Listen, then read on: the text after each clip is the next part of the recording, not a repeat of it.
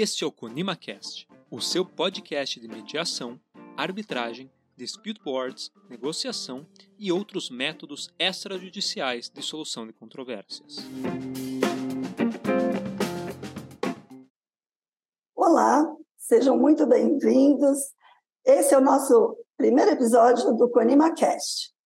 Estamos aqui hoje com uma convidada muito especial, doutora Andréa Galhardo Palma.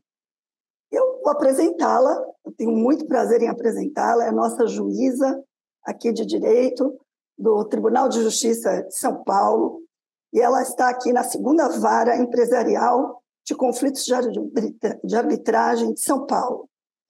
E a doutora André tem um currículo maravilhoso, olha, é invejável. Ela é graduada pela Universidade de São Paulo, ela é mestre, ela é pela Universidade da Pensilvânia, com foco em International Commercial Arbitration e métodos alternativos de solução de conflitos. Ela é especialista em International, International Commercial Arbitration and Mediation pela Columbia University. E ela é especialista em arbitragem doméstica pela FGV. Bacana, hein, doutora Andréa? Ela é certificada em compliance em, em, de anticorrupção em law pela LEC, Legal Ethics and Compliance, certificada em dispute boards. Uh, nós vamos falar sobre esse tema em outros episódios aqui. Pela Câncer CPC e Fiesp. Ela é fellow do Chartered Institute of Arbitration, pelo FCR, membro do Dispute Board Resolution Foundation, América Latina Branch. E ela agora é doutoranda em Ciências uh, Empresariais pela Universidade de Lisboa.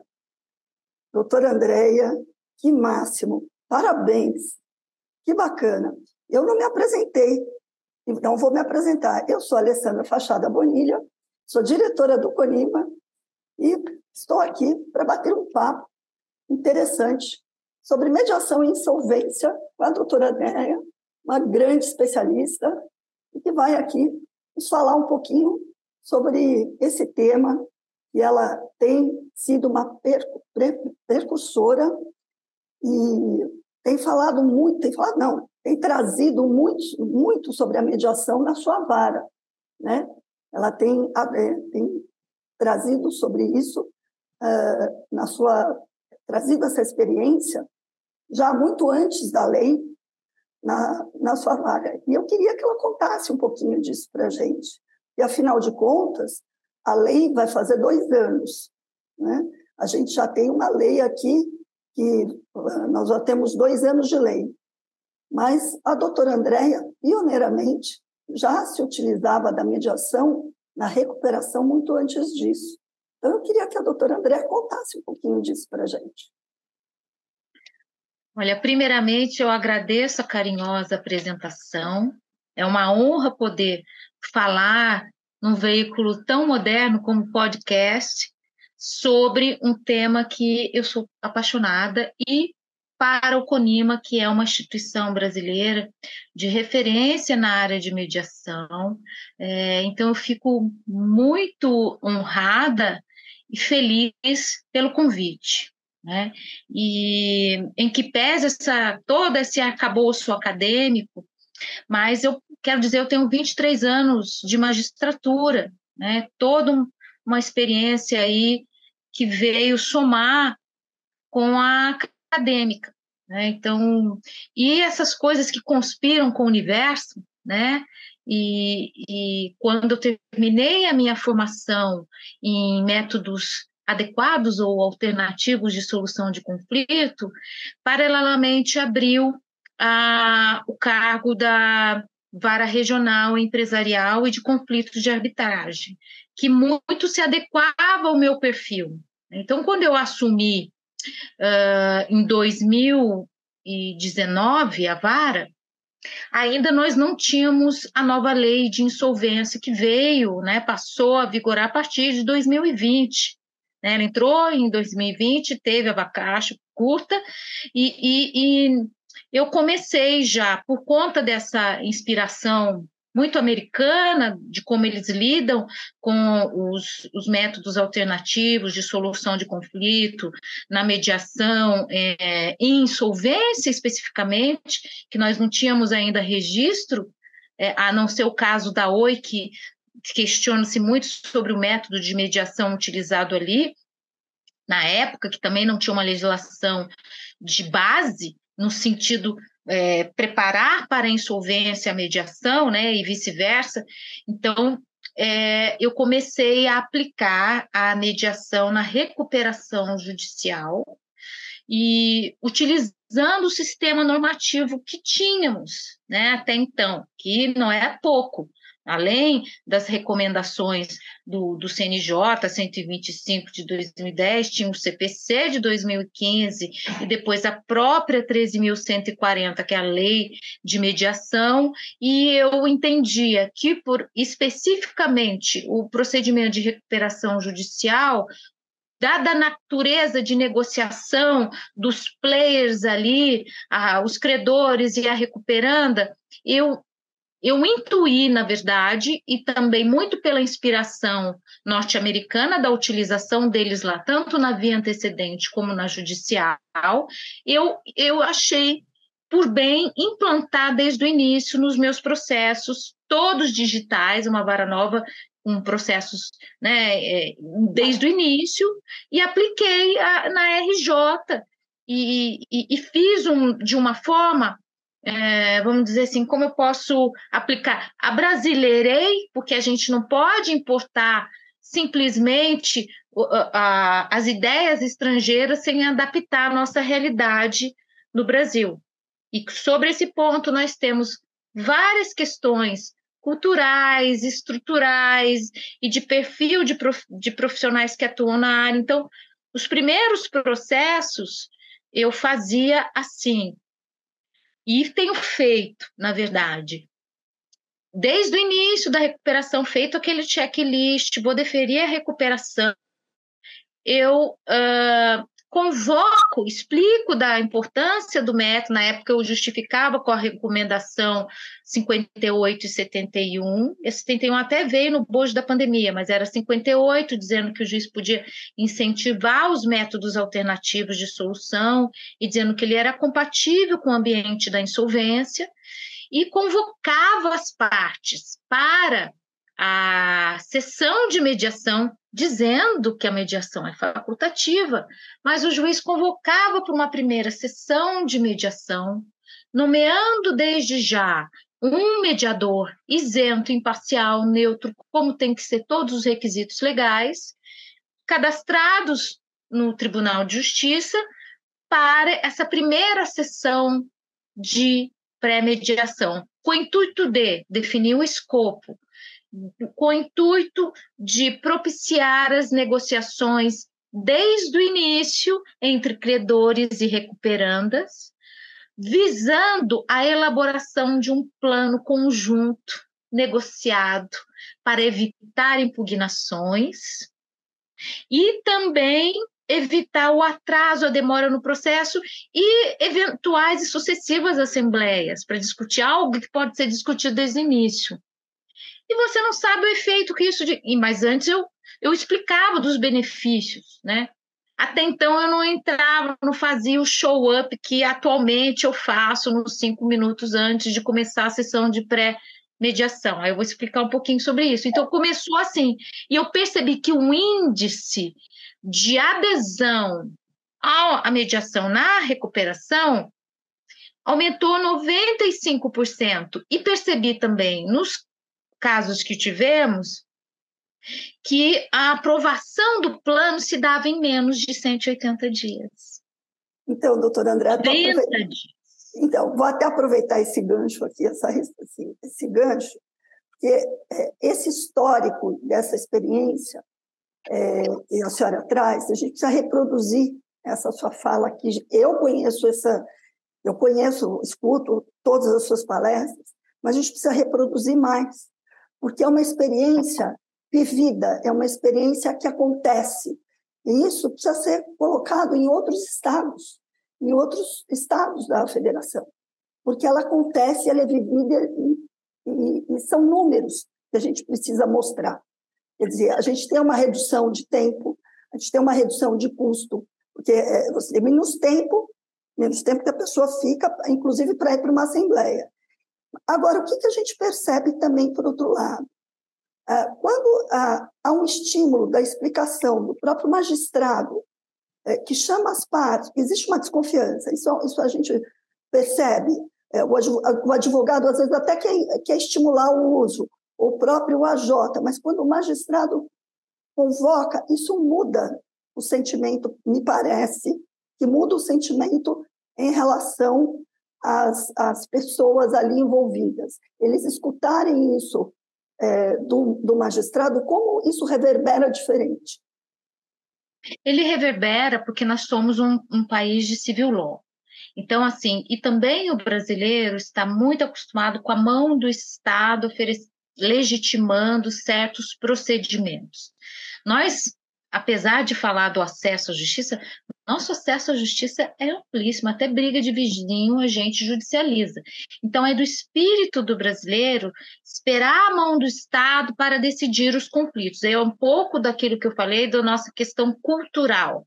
Nós, culturalmente, somos uma cultura como o saudoso professor o Cazu fala da cultura da sentença, esperar uma decisão judicial. Então, é, é, esse trabalho de construção, de mudança do, do mindset, inclusive do magistrado, porque inicialmente o magistrado tinha um receio de perda do controle do procedimento por conta de deixar na mão de um terceiro que não é interessado, que é neutro, que irá conversar com as partes num ambiente de confidencialidade onde o judiciário não participa, isso causa muita estranheza, muito porque não conhecer o instituto.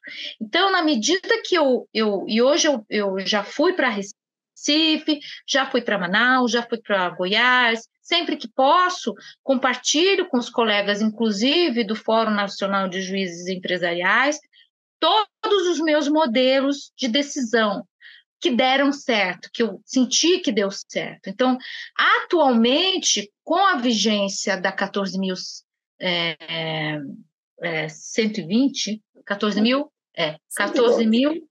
112. 112. 14.112 de 2020, perfeito ela, ah, ela passou a ser um dever do magistrado e dos tribunais estimularem os métodos autocompositivos, a conciliação, a mediação, no ambiente da insolvência. Aí diga-se, lato senso, a recuperação judicial e a falência. Só que as, a pergunta que pairava, e às vezes paira nos magistrados, porque nós temos um país de dimensões continentais, é como que eu procedo para fazer isso vingar? Primeiro que eu não tenho um time de mediadores que saibam trabalhar especificamente com insolvência. Um primeiro probleminha que Esse nós vamos é falar. Essa é uma pergunta importante que a gente Segundo, eu vou perder o controle desse processo todo? Como é que eu nomeio? E o AJ vai poder participar disso daí? Não é confidencial, mas o AJ não é um braço direito, o juiz não tem que reportar tudo. Diversas questões pairam na cabeça do juiz. E aí há, às vezes, uma retração, porque vai ter um custo para a parte, e às vezes o próprio advogado da parte ou se é uma empresa que está em pequena e média é, no mercado, é pequena e média no termos de faturamento, não quer gastar com isso. Então, o que, que eu faço hoje num cenário assim? Porque a minha clientela é pequena e médios empresari, empresários, né, ou empresas. Nós temos grandes também no cinturão aí industrial de São Paulo, que abrange, na minha competência, 29 cidades, mais a circunscrição de São José do, dos Campos e Santos. Então, é um, uma diferença, assim, vou dizer, uma multiplicidade, multiplicidade de players. Então, o que eu faço? Eu verifico, primeiro, se é pequena e média, se tem condição de arcar também com o custo da mediação. Normalmente, esses custos são parcelados pelos mediadores, né, é, do, nos processos, e nas grandes eu nomeio, às vezes, câmaras. Mas o que, que a gente faz? Precisa ter um time de mediadores cadastrados no tribunal, porque é uma exigência do tribunal. Hoje, as câmaras podem ser cadastradas, caso não tenham mediadores específicos. Né? Então, o juiz que se vê com o processo de recuperação, que ele entende que é possível a utilização da mediação, ele pode convocar as partes para essa sessão de mediação, nomear um mediador ou câmara para atuar, né, num ambiente de confidencialidade, assinando o termo de responsabilidade e imparcialidade, tudo como exige a lei, e dizer assim: olha, nos cinco minutos antes dessa sessão de pré-mediação, que é hoje que eu faço, o juiz vai aparecer, vai fazer um show-up e dizer assim. E aí é, é o que eu faço, muito como os juízes californianos fazem, também em todas as mediações empresariais que se veem judicializadas por uma ação ou alguma coisa. Que às vezes a prática deles é antes do processo, mas às vezes judicializa e lá eles colocam também. Eles falam assim: olha, a mediação é benéfica por, por causa disso, disso e daquilo.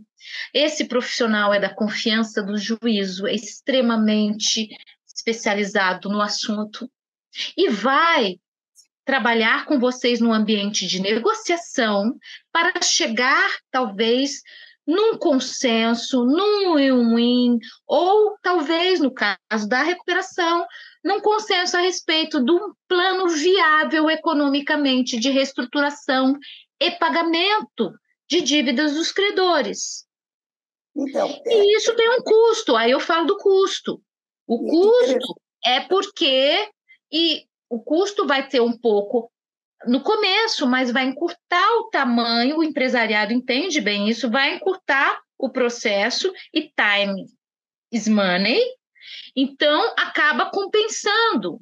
Mas o que ocorre às vezes, e eu já lhe dou a palavra, ocorre que às vezes a parte aceita no primeiro momento, mas depois a gente vê que é um outro fator estrutural nosso e talvez cultural que alguns advogados não são tão proativos à, aceitação dessa mediação, porque temem o risco de perda de honorários.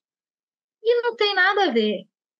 Muito pelo contrário, porque esses honorários já foram contratados, eu pressuponho. Ele está pensando na questão das cumbentes, do tempo, enfim.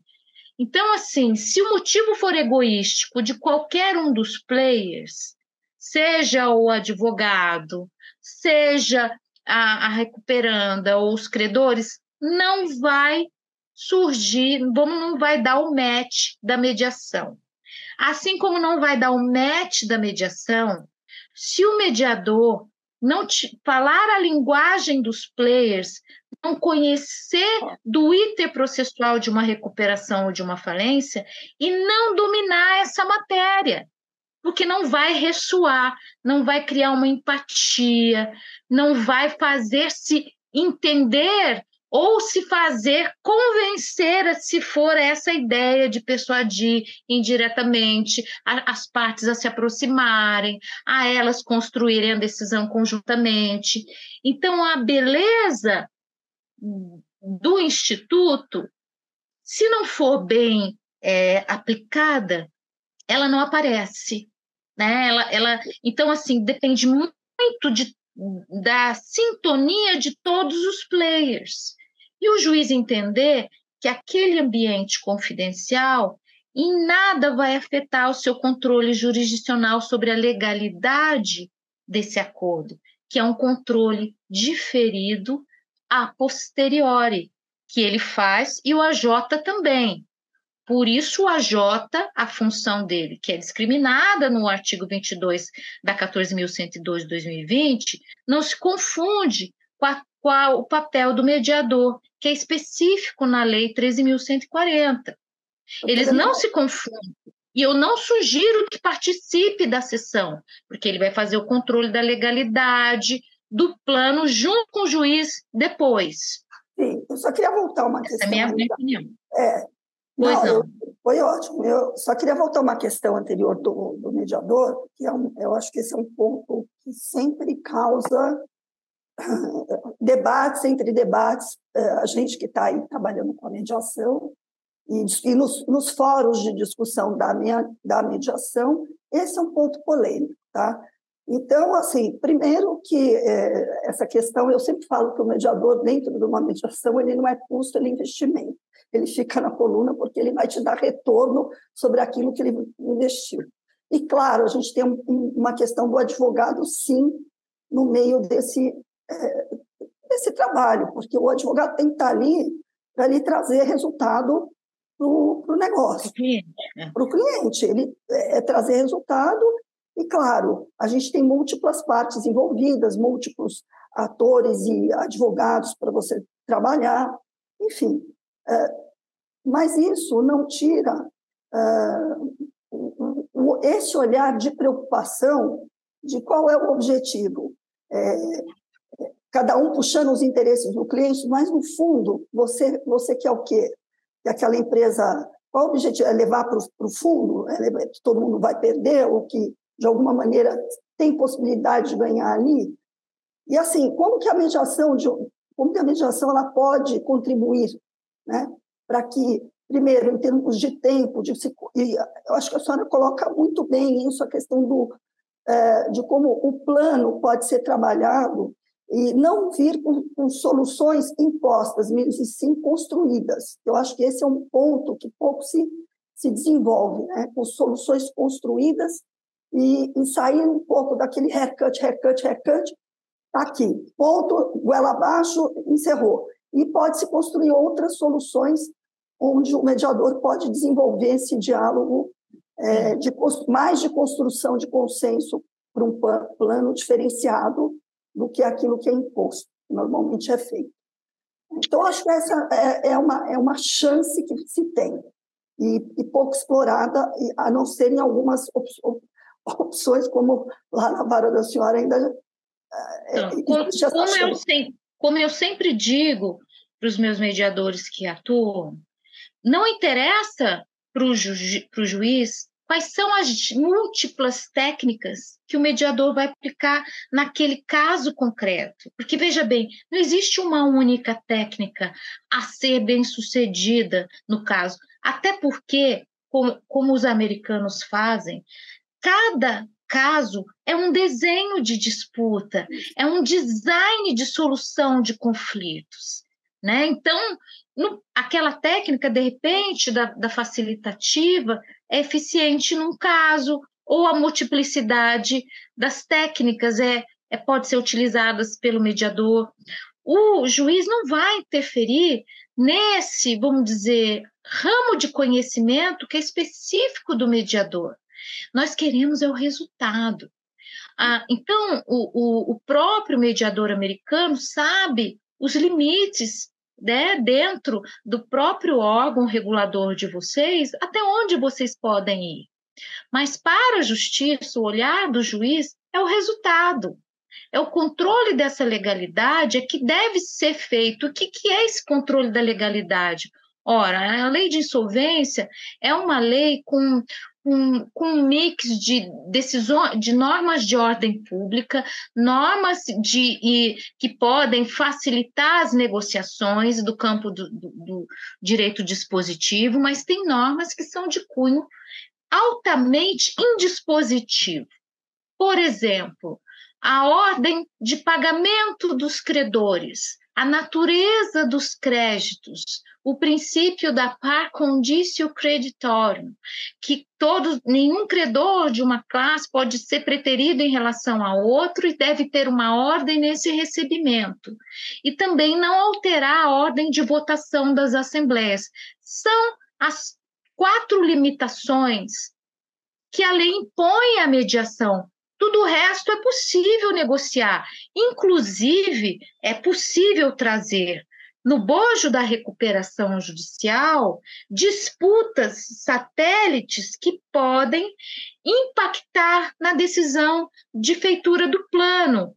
Como, por exemplo, uma disputa entre os sócios da própria empresa recuperanda, uma arbitragem cu, que, cujos efeitos podem impactar na recuperação judicial, uh, questões dos consumidores, né? Questão, por exemplo, se é uma empresa de incorporação imobiliária cujos consumidores não têm um regime de afetação, eles não a rigor, não entrariam na recuperação judicial, mas eles impactariam, porque eles têm a receber. Então, pode ser trazido, o fisco pode ser trazido para conversar. Então, é como se fosse um instituto coringa.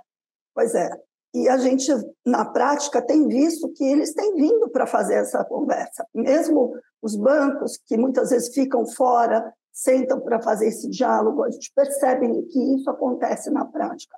Agora, eu, eu, o que eu percebo é que o, o perfil desse mediador, realmente, como a senhora estava comentando, tem que ser um perfil que, é, que tem que conhecer da lei, que é, as pessoas perguntam, perguntam às vezes para mim, tem que conhecer a lei, tem que estudar a lei, enfim, é, é quando vem Tem que conhecer da lei, se já trabalhou em alguma empresa como CEO, se já foi advogado de empresa ou advogado de credor, se conhece os contratos, porque assim, a, a gente lida com multiplicidade de, da área do direito empresarial no campo da insolvência, que vários tipos de contrato, é, tem que entender um pouco desses contratos, né, para poder ter, criar um diálogo entre os players. E são contratos assim que envolvem trava bancários, contratos com banco, né, contratos assim que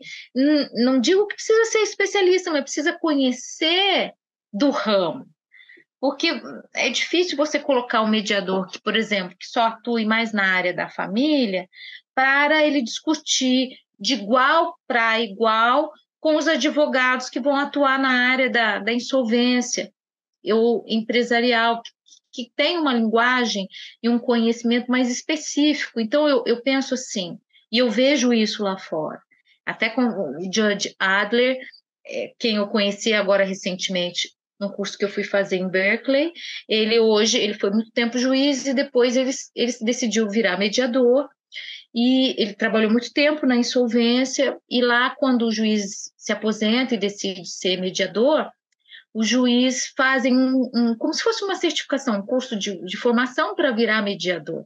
Ele, e ele fez um curso na Pepperdine, o Strauss Instituto na Califórnia, porque ele é da Califórnia. E eu falei, mas tudo bem, é, Adler, mas você é, você atua também é, empresarial em tudo, insolvência? Eu falei, não, eu, eu decido mais disputas comerciais. Ele elencou os tipos de contrato que ele atua. Então, você, que... insolvência, você entendeu? E não vai se aventurar. Que, porque, eu falei, mas por que você não atuou na insolvência se foi juiz tanto tempo? Porque eu não tive, talvez, eu não tenho essa formação, essa experiência exatamente em recuperação. Eu fui juiz da insolvência há muito tempo, na área só pontual. Então, eles têm essa consciência. Eu falei, mas por quê? Porque não vai criar uma ressonância. Eu não vou conseguir ajudá-los a construir ali um caminho comum. É, você vê que interessante. A gente fala sobre essas especializações. Há muito tempo tem a Câmara da Propriedade Intelectual, eles fizeram. Sim, uma... é um grande exemplo. É um grande é, exemplo. É, eles foram fazendo as formações, eu conheço lá o pessoal da, da Câmara, por mais que, que a gente conheça de empresarial, até conheça alguma coisa, quando é muito específico, os trabalhos, os contratos cada vez eles estão muito mais detalhados, as, as tecnologias, inclusive nessa área de propriedade intelectual, ela está e, e, todos os afins, elas estão cada vez mais sofisticadas. Sim. Então elas requerem mais uma sofisticação quem está, mesmo para fazer uma mediação, sim, porque requer mais da pessoa ali envolvida. Né? A pessoa fala, não, mas é diferente de uma arbitragem. Eu falei, sim, mas também para você que quer ajudar a construir um trabalho ali, mesmo como mediador, também requer. Né? Esse drama, os juízes passam nos diversos cantões do país, porque, veja bem, às vezes o juiz que está numa vara que tem empresarial, tem criminal, tem civil, e o juiz às vezes fala, pô, não tem muita experiência em solvência empresarial e cai no colo, quer dizer, não vai ser tão, vamos dizer assim, efetivo do que um, um, colega que é especialista naquela área, vai ver coisas com mais afinco, com mais detalhes. Por exemplo, eu faço isso todo dia. Todo dia esse processo de patente, de concorrência desleal, de insolvência, de cai no colo da gente.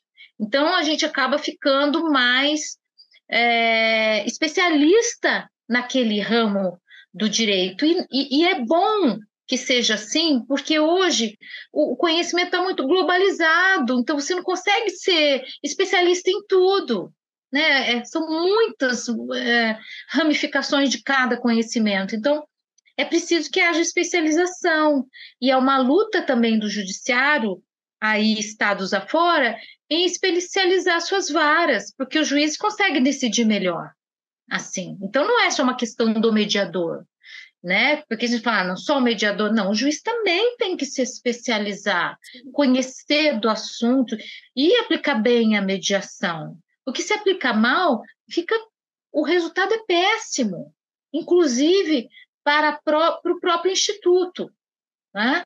Então, eu tenho falado isso sempre, que o caminho é a especialização. Alguns questionam, mas a especialização pode emburrecer o juiz de forma nenhuma. Né? Nós somos especialistas nessa área, porque nós não dominamos todos os ramos de conhecimento. Ah, mas para chegar nessa especialização, o juiz traçou uma carreira. Né? São 23 anos. Eu, eu fiz clínica geral no começo da carreira, fiquei tanto tempo na área do privado, no próprio João Mendes, fiquei 11 anos. Né? Então, a gente mas, cria um, um, caminho, né? assim como o mediador. Eu acho né? excelente, exatamente, eu, eu, eu, percebo isso. Isso vai acontecendo com o próprio mediador. Agora, aproveitando aqui, eu queria também tra trazer, não ainda que é, a mediação, tra trazendo um pouquinho o assunto da mediação, pra, da insolvência, dentro da questão da mediação da recuperação, para a mediação antecedente, porque ela tem a mediação antecedente a um processo de recuperação, ela às vezes ela pode acabar num, num num processo de recuperação judicial ou é, extrajudicial ou não, ou às vezes ela pode não acontecer. Mas eu Sim. queria naquilo que afeta o judiciário. Tá? E o que, que a gente tem o que, que a gente tem acompanhado?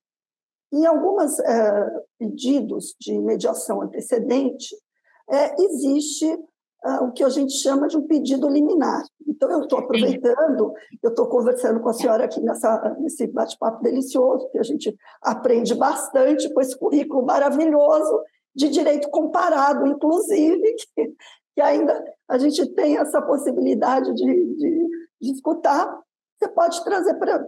A gente pode falar um pouquinho dessa questão uh, da mediação antecedente, que tem alguns pontos polêmicos, né?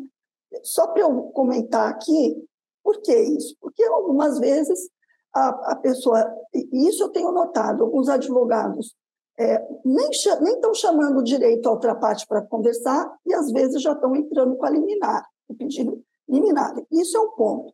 Então, ou não, tem, tem casos e casos, mas eu vou considerar um caso de liminar normal. Está chamando a pessoa para conversar, mas ele pede essa liminar é para suspender as execuções, as futuras execuções que possam vir é, contra essa, essa empresa, né? que ela está aí com algumas dívidas e ela quer conversar, ter aquele prazo de 60 dias para conversar com seus credores de uma forma tranquila. E aí aquela questão polêmica, afeta todo mundo? Não afeta todo mundo? Como é que você tem, tem lidado com isso aí? Eu queria, como é que você tem lidado com essa questão? Primeiro, a, a nossa, a nossa legislação trouxe essa inovação, né, que já seria muito utilizada lá fora, na, nos Estados Unidos, e a, a, a ideia é que pudesse o credor, é, o, o a recuperanda, escolher aqueles credores mais difíceis, vendo pode entrar num ambiente de, de pré-insolvência, um, para evitar que se entre no, no, na pré-insolvência e tentar no, negociar com o número de credores, que ela poderia escolher esses credores. E durante esses 60 dias, é, ficariam suspensas todas as execuções é, contra essa recuperanda. E aí tem a polêmica, bom, mas eu tenho que chamar todos os credores, ou eu posso chamar uma parte dos credores, e isso terá efeito sobre todos? Na minha visão, mesmo que chame menos, terá efeito sobre todos, porque eu quero negociar com aqueles que podem impactar o meu faturamento, aqueles que podem inviabilizar o meu funcionamento.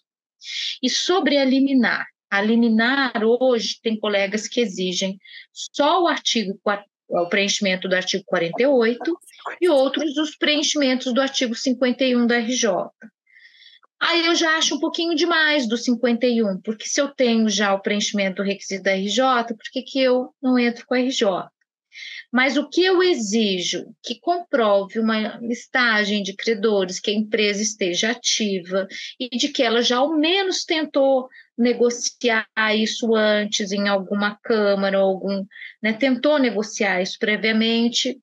Assim, uma comprovação não necessariamente estrita, mas que já que demonstre que já tentou e uh, e a liminar se dá um prazo para que a mediação aconteça. Não pode ser uma medida liminar de eterno. 30 dias me traz o resultado dessa mediação. Não deu certo? Aí, na verdade, a lei fala 60 dias, né? O prazo para tentativa de negociação. Então, o que é razoável? Que às vezes, para chamar, para tentar fazer as sessões de composição. Então, se passou esse período e não teve uma concretização da mediação, não teve acordo, paciência, o processo se encerra. Acho que é caso de aí é, é, é, ou a parte ingressar com a recuperação, ou ela entrar com outro tipo de pedido, ou tentar uma recuperação extrajudicial, mas ficar com uma liminar ad eterna, ou pedir uma liminar antes de ao menos comprovar que, que iniciou a, a, a mediação, né? Então, é complicado. Agora, a gente pede também, eu tenho feito nos, nos nos meus processos, que comprove que, pelo menos, já entrou com um pedido dessa mediação, né, com né, em alguma câmara ou algum, né, de, porque a lei fala não só mediação, mas também fala negociação, né? Então, algum instrumento que comprove a negociação, que, que vai ser feita essa negociação, em quanto tempo, né? Eu, até, até... Não o Instituto, viu, Alessandro? O Instituto perde seu efeito, se, se, se então, eu acho perde que é um, essa. Eu, como eu, eu penso que é um instituto muito bom, muito inteligente, e também como toda negociação, é um instituto que você tem que vir preparado para negociar, dizer, Sim, e, e não é da cultura. Porque às vezes não vem preparado advogado, as partes, Estados Unidos vem advogado, as partes tudo preparado, com as cartas na manga, se for essa hipótese, se for. A gente não, às vezes espera, as partes esperam. Vejo isso com os testemunhos dos mediadores, tá? Que as partes esperam uh, do mediador dar o start das negociações, como se o mediador tivesse que trazer todas as opções de, de acordo. Então, e o perfil do, do, brasileiro, você vai se. Então, assim, também é um design brasileiro que eu acho que o mediador tem que ter essa sagacidade de ter um leque de opções pelos quais as partes podem chegar a uma discussão e podem elas chegarem a essa solução dentro das diversas opções que o mediador vai ofertar. Isso daí é, um, é, um, é objeto de crítica um pouco dessa minha meu posicionamento, talvez, porque fala assim, não, na nossa legislação brasileira, porque o CPC separa a conciliação da mediação, o mediador não pode sugerir nada, não pode fazer nada, ele só pode facilitar. Eu caco meus botões, discordo. Mas quem sou eu, vamos dizer assim, na fila do pão para discordar do Conima? Mas eu penso, talvez porque a minha formação foi fora, que os americanos não criam essa fronteira, essa barreira. eles utilizam de todos os métodos possíveis inimagináveis para chegar a um resultado. E eu sou super favorável a isso. Se o mediador é altamente capacitado para tanto, fazer de uma forma que não se pareça que está oferecendo a, a, a, a, vamos dizer assim, a solução, mas que as partes sejam persuadidas a chegar num win-win, uma vantagem comum para ambas. E, aliás, depois você me deixa falar um pouco sobre essa expressão vantagem, que é muito cultural também, pouco utilizada lá fora, o termo vantagem, eles usam outro tipo de, de expressão, né, de, de é, que me fugiu agora no momento, mas não é utilização, não é vantagem, mas é como se fosse trazer algo que, que somasse, né? trazer valores, né? As então, partes vão agregar valores. É, é, é você criar, criar valor para aquele isso, negociação. Isso. Você precisa agregar valor, criar valor. Isso, isso. Os americanos é, usam essa expressão. Inglês. Eles chamam do value, value. É. Chamam. Só que no Brasil, você tem que demonstrar sobre a minha experiência prática, menos acadêmica agora, mais a prática, de que você, nessas sessões que eu faço de, de pré-mediação, onde eu falo cinco minutinhos, eu uso uma expressão que faz um impacto nas partes. Você tem que demonstrar a vantagem para ambas as partes em aderir a esse procedimento. Para o empresário, o que, que eu vou ganhar se eu aderir a isso? Tempo, dinheiro e se livrar desse processo e satisfazer a maior parte dos credores possível. Da parte dos credores, eu consigo eu, eu, negociar o meu crédito para receber mais rápido. Eu, eu hoje. Isso é cultural. Isso é cultural. Hoje, é cultural, porque até, até hoje eu trabalho, já trabalhei a vida inteira nessa área de, de, de recuperação. Eu, tudo bem que eu sou da época de concordato, mas até hoje eu não consigo entender como é que o, o, os, os, credores não abraçaram a ideia da mediação. Foram eles seus primeiros a abraçarem a ideia. Porque, assim, para eles é muito interessante. Para eles, é, é, porque, assim, é, é interessante mesmo. É, é gerar valor, enfim. Porque a fatia do que todos pensam na sua fatia do bolo, a minha fatia é, do bolo. E aí, outro dia eu estava assim, e outro dia eu estava discutindo isso sobre é, exatamente sobre isso. Se parasse de pensar tanto no, na minha fatia, mas como é que juntos, né, naquela coisa do, do dilema do prisioneiro, é a mesma coisa de você pensar no dilema. Eu acho que eu tenho até um livro. Eu tenho até um livro, dilema. colega. Ah, esse livro. Esse livro eu ganhei, esse livro eu ganhei do, do Jim Raymond. O Jim Raymond, é, a gente participou de, do, do procedimento Capacity Sharing Program, que eu também sou professora do CIARB, né? eu sou faculty do CIARB, e do, a, a gente foi o ano passado para Manaus e Goiás, ensinando o povo da arbitragem internacional comercial e fazendo um link com a arbitragem doméstica. E numa dos, das aulas, nós tínhamos uma sessão da mediação, que é a mediação antes da arbitragem, né, pelas cláusulas escalonadas, né, que eles chamam lá de multi-tier clause. Então, eu, ele me deu esse livro de presente, esse livro é fantástico. Ele fala da negociação, né? E ele é um excelente mediador da aula na Inglaterra. E, e eu recomendo. Ele fala é, é um livro Negotiation Simplified, é do Tim Raymond. E ele traz uns casos práticos e ele explica exatamente como é esse processo de adesão das partes e de criação do valor, né?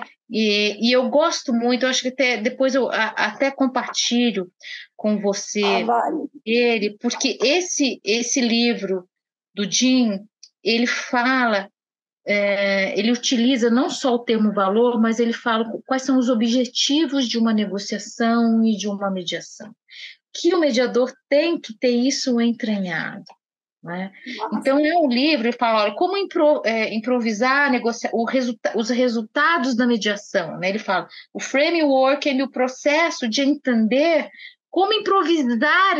E nesse livro, ele fala das múltiplas técnicas e do tipo de caso a caso e, e, e de como ela se distingue a negociação, né, da mediação em alguns pontos, e como esse profissional pode ser adaptável, como um camaleão ali na situação que vai se desenhar. Então, eu sou apaixonada pelo tema, porque eu acho que se o juiz também entende esse mindset, ele consegue fazer com que o processo seja um processo mais efetivo e célere, se ele escolher bem esses profissionais. Mas ele só pode escolher bem os profissionais se entender do tema. Qual o perfil desse profissional? Que precisa para determinada matéria, porque eu também uso mediação em disputas societárias. E o perfil é um pouco diferente do perfil da insolvência. Então, a gente precisa conhecer do que a gente está lidando do Instituto, porque também, não, senão, não dá um resultado prático, eficiente. Né? O Niklas Luhmann, um alemão, escreveu um livro sobre a legitimação sobre legitimação pelo procedimento.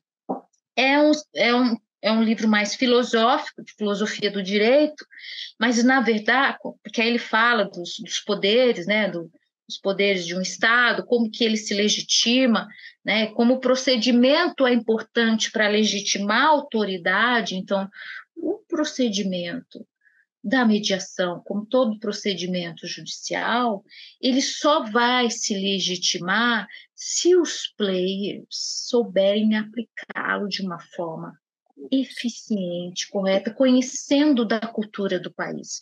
Também a gente não vai importar nada, América. Eu estou te mostrando esse livro só porque a gente vai extrair o que é benéfico para nós, né, das técnicas, e vai adaptar a nossa realidade, que é a realidade do Estado de São Paulo, não é a realidade de Sergipe, do Rio de Janeiro.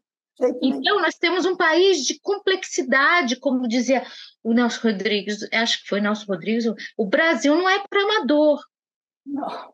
Que ele tem, assim, um, um perfil múltiplo, de múltiplas uh, uh, características. Estado de São Paulo é diferente de Goiás, que é diferente, que o perfil lá é o agronegócio, então o mediador tem que conhecer um pouco do agronegócio, né? Para fazer essas mediações empresariais. Então, eu acho que o caminho, se eu posso opinar sobre isso para o CONIMA, é a especialização desses profissionais. Quanto mais estivermos por matéria, tanto melhor vai servir tanto extrajudicialmente nas negociações antecedentes nas câmaras né, de, de mediação e arbitragem, como para os juízes. E hoje a vantagem de vocês atuarem com a gente é que, felizmente, no Estado de São Paulo, o tribunal concordou em, em aplicar uma tabela remuneratória muito similar à do mercado se não igual, em alguns casos, de remuneração por hora desse mediador em casos de complexidade. Né? Então, vai de 500 a 900 a hora, dependendo da situação, do número de sessões, da complexidade, do valor da causa. Então, o que nos fez muito feliz, porque não só podemos nomear hoje um um único mediador ou uma dupla de mediadores, como câmaras também que o seu perfil remuneratório de tabela próxima, similar também a nós. Então, Nossa. acho que é o caminho. Eu é, acho que é o caminho. É o caminho. Nossa, doutora André, que, que bom ouvir a senhora. Maravilhoso. Eu acho que ainda dá tempo de fazer mais uma perguntinha, mas, assim, o nosso tempo vai encerrando, mas eu, rapidinho, eu queria ouvir as, como é que a senhora vê, ah, queria, não, podia aproveitar, queria aproveitar sobre a mediação na falência, assim, como é que a senhora enxerga? Enxerga um bom caminho? Olha, Eu tenho uma opinião prática sobre isso, muito prática. A mediação na falência difere um pouquinho da mediação na recuperação judicial. Nos casos que eu tive, que eu apliquei a mediação, tanto em autofalência como a falência pedida por, por, por credor, por impontualidade, a mediação surgiu também pontual em, para resolver eh, determinadas questões. Por exemplo, ah, os créditos trabalhistas para tentar negociar com os créditos trabalhistas. Com os consumidores, eu tinha um caso lá de locação do imóvel, que era da empresa falida, que tinha os locadores, então, pontualmente se resolveu pela via da mediação isso. Então, quando eu defiro a autofalência, eu também defiro a possibilidade da aplicação dessa, faculto a aplicação da mediação no meio mediador para a, a questões pontuais, porque a falência em si é um processo liquidatório, visando aí a, a, no futuro, quem sabe, a extinção da empresa, mas é para pagamento dos credores e isso é um encerramento. Mas nada impede que no curso do procedimento de falência isso possa ser revertido também, porque hoje com a nossa lei é possível a composição e tudo. Teve casos que eu, eu deferi, as partes compuseram, né, que era um credor só de pontualidade, que a lei ainda permite isso, né, e eles se compuseram em ser uma falência e cumpriu o acordo. Então, é, e nesse caso foi aí na via da autocomposição entre as partes, mas a mediação em si ocorre em situações pontuais. Não é tão comum, não. É. E eu não aplico também para todos os casos. Entendi. Eu tive uma experiência bem interessante, foi, foi interessantíssima, porque ela era do, do decreto ainda, continuação de negócio, foi interessante, mas foi bem pontual também. Pontual, para questões pontuais. E, o, e o que é o perfil de uma disputa? Uma disputa localizada, você pode utilizar Sim. um instrumento para agilizar o processo. Foi, foi, né? Ainda mais que era uma situação sui generis, era compra de um ativo ali, mas estava tudo. Não foi nem em São Paulo, mas foi, foi bem legal, foi bem interessante a situação. Então. Foi muito bom. Mas, bom, eu queria agradecer, mas queria pedir antes de finalizar, queria que a senhora deixasse uma mensagem, uma mensagem aqui para os nossos ouvintes, que vão aqui para finalizar, uma mensagem carinhosa aí para os nossos ouvintes. Então, minha mensagem novamente é de agradecimento ao Conima pela esse convite maravilhoso e uma mensagem agora para o empresariado, porque eu acho que muitas vezes carece de informação de como chegar a escolher esse profissional ou essa câmara para negociar antecedentemente. Eu acho que nossos veículos de informação ainda são bem precários e eu acho que daí a importância do papel do, do CONIMA de fazer chegar a como eu utilizo esse instrumento para evitar o judiciário, é de divulgar qual é o caminho que o empresariado, pequeno, médio, grande, pode utilizar para judicializar, evitar judicializar o conflito. Né? Onde buscar? Se é uma câmara, se é um advogado específico na área de negociação, se é um mediador, como que eu faço para resolver o problema da crise da minha empresa? E se essa judicialização for inevitável, é possível minimizar o tamanho desse processo? É possível negociar durante esse processo e dizer é possível negociar, inclusive sob a proteção judicial, que vai estimular essa conciliação ou mesmo mediação com esse profissional altamente capacitado, especializado, isento e neutro para tal. Então, assim, o meu recado e é de, de que talvez o meu pedido é que o CONIMA continue com esse trabalho de divulgação de, de como proceder, como legitimar a mediação através de um procedimento, como chegar isso ao empresariado, essa informação. Então, é, na verdade, essa é a minha última fala. Porque o que mais nós queremos é evitar a judicialização. E hoje nós temos instrumentos e técnicas jurídicas e proteção legal para legitimar esse procedimento tão flexível, tão eficiente e tão mais economicamente acessível do que, às vezes, a disputa judicial, que é morosa, leva tempo, e também a arbitragem, que também é dispendiosa no Brasil. Então, assim, eu agradeço mais uma vez essa gentileza, essa honraria e essa delícia de papo com você. Né? Posso chamar de você, Alessandra, que já é conhecida. E chame sempre para que eu possa dar esse testemunho maravilhoso sobre os métodos alternativos, que não são só a mediação, nós temos métodos alternativos na área de construção também, como dispute boards.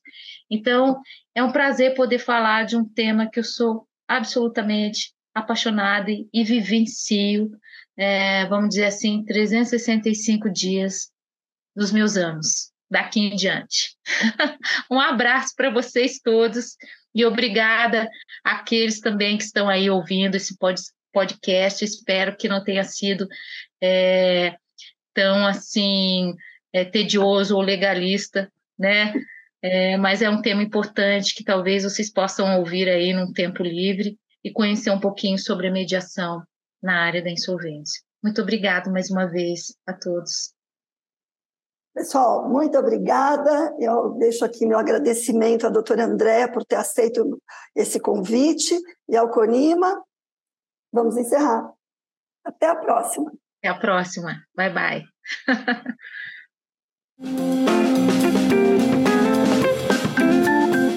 E este foi mais um ConimaCast, uma iniciativa do Conselho Nacional das Instituições de Mediação e Arbitragem. Entre em contato através das nossas redes sociais, Instagram, Facebook, LinkedIn e YouTube, ou mesmo através do WhatsApp, disponível no site do Conima, www.conima.org.br. Nos encontramos no próximo episódio.